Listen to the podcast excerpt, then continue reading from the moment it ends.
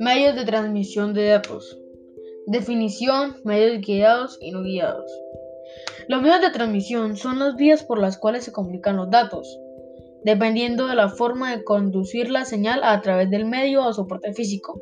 Se pueden clasificar en dos grandes grupos. Medios de transmisión guiados, como lo son. Los medios de transmisión guiados están constituidos por cables que se encargan de la conducción o guiado de las señales desde un extremo al otro. Las principales características de los medios guiados son el tipo de conductor utilizado, la velocidad máxima de transmisión, las distancias máximas que puede ofrecer entre repetidores, la inmunidad frente a interferencias electromagnéticas, la facilidad de instalación y la capacidad de soportar diferentes tecnologías de nivel de enlace. De nivel de enlace. Dentro de los medios de transmisión guiados, los más utilizados en el campo de las telecomunicaciones y la interconexión de las computadoras son tres.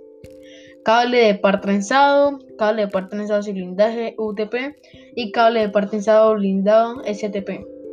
Cable de par trenzado. Consiste en un par de hilos de cobre conductores cruzados entre sí, con el objetivo de reducir el ruido de la difonía a mayor número de cruces por unidad de longitud. Mejor comportamiento ante el problema de fonía.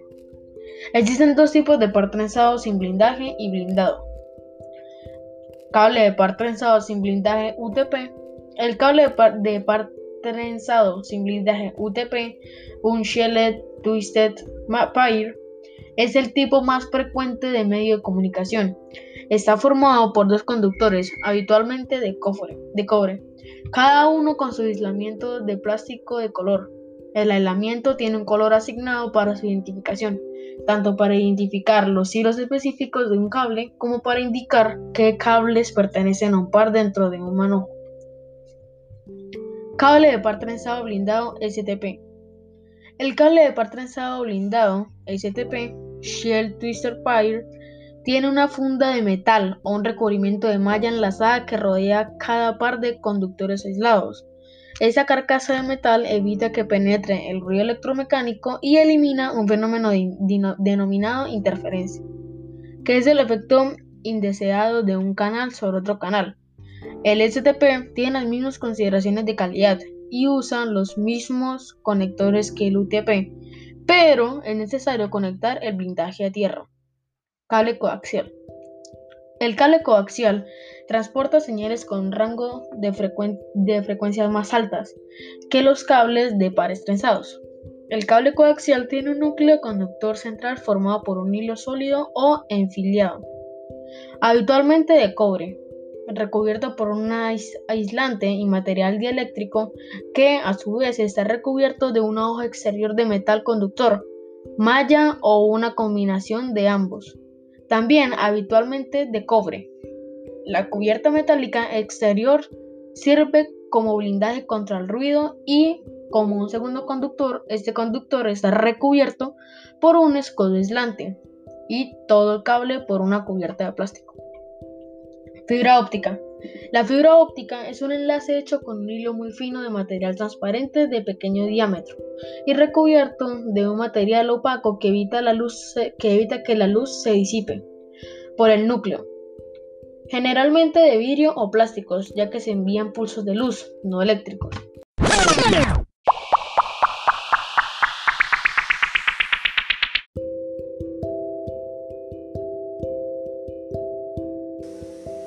Medios de transmisión no guiados.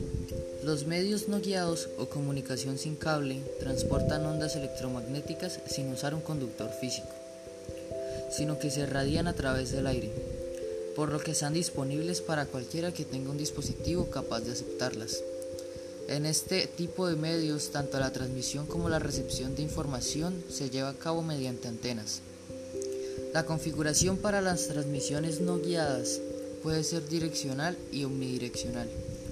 En la direccional, la antena transmisora emite la energía electromagnética concentrándola en un haz, por lo que las antenas emisoras y receptoras deben estar alineadas en lo omnidireccional. La radiación se hace de manera dispersa, emitiendo en todas direcciones, pudiendo la señal ser recibida por varias antenas. Generalmente mayor es la frecuencia de la señal transmitida, es más factible confinar la energía en una direccional.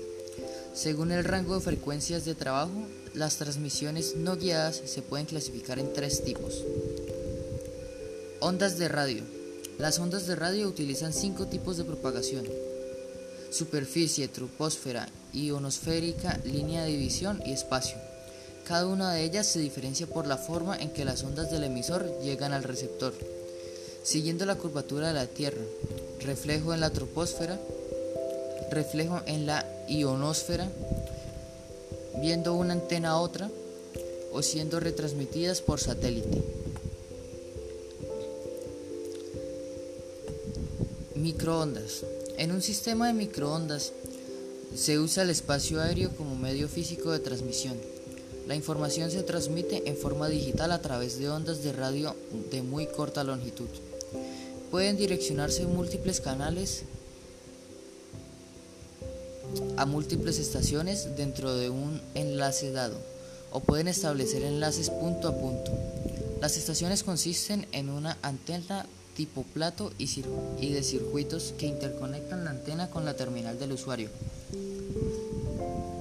Microondas terrestres. Suelen utilizarse antenas parabólicas para conexiones a larga distancia. Se utilizan conexiones intermedias punto a punto entre antenas parabólicas.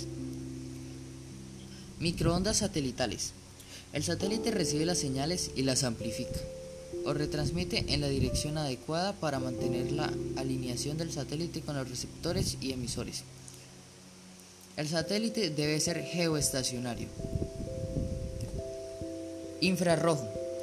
Las redes por infrarrojo nos permiten la comunicación entre dos modos, usando una serie de LEDs infrarrojos. Para ello se trata de emisores, receptores de las ondas infrarrojas entre ambos dispositivos. Cada una necesita a la otra para realizar la comunicación. Por ello es que esta no se utiliza a gran escala.